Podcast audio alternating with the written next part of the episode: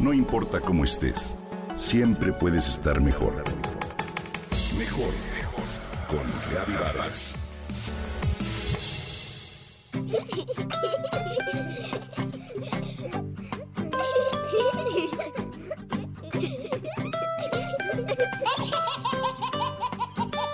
La risa es uno de los sonidos más agradables a nuestros oídos. En su gran mayoría los adultos hacen cosquillas a los niños para escuchar solo su risa sonora. Estas no solo sirven para causar risa, también construyen relaciones.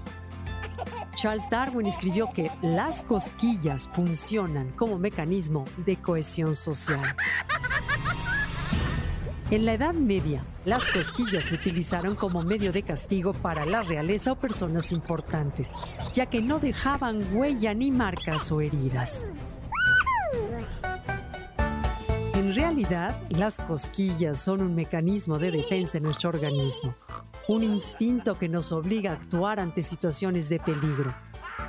De acuerdo con los científicos, cuando recibes cosquillas, se activa la parte de tu cerebro que se anticipa al dolor y a esta etapa inicial del miedo le sigue un efecto de rebote positivo que se produce cuando tu cerebro comprueba que no existe peligro alguno y ello provoca que te rías para que liberes tensión y restablezcas el equilibrio.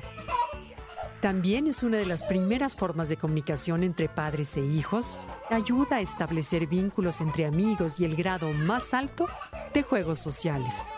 De hecho, las cosquillas demandan la presencia de alguien más, porque no podemos hacernos cosquillas nosotros mismos. Los científicos sugieren que el cerebelo actúa diferente de nuestro contacto a las sensaciones inesperadas y por eso inhibe el cosquilleo. Es decir, cuando tratas de hacerte cosquillas, tu cerebro se anticipa y se prepara para ello. Las cosquillas provocan una respuesta extrema en zonas de nuestro cuerpo que no se relacionan directamente con la sensibilidad de la piel.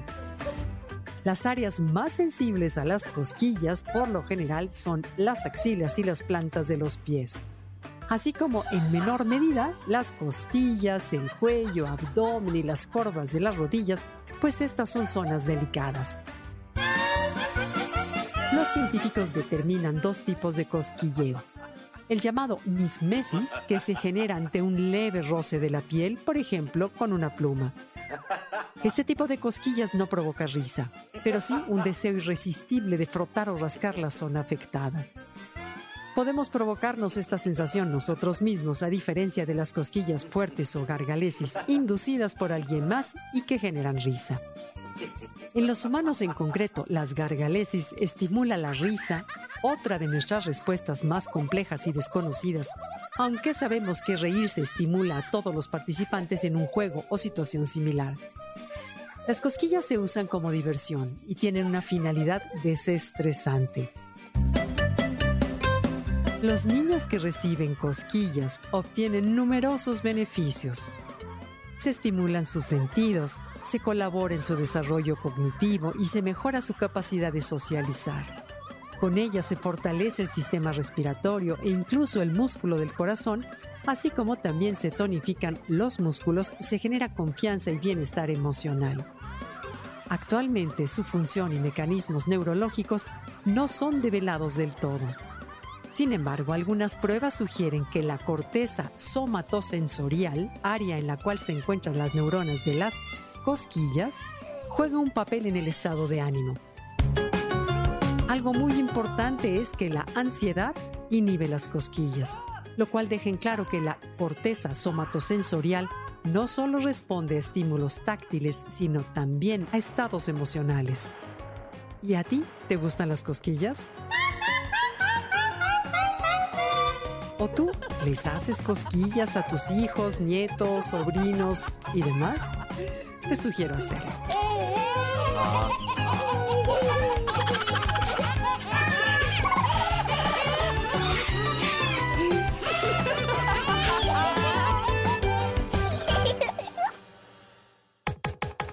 Comenta y comparte a través de Twitter. No importa cómo estés, siempre puedes estar mejor. Mejor, mejor, mejor. Con Gaby Vargas.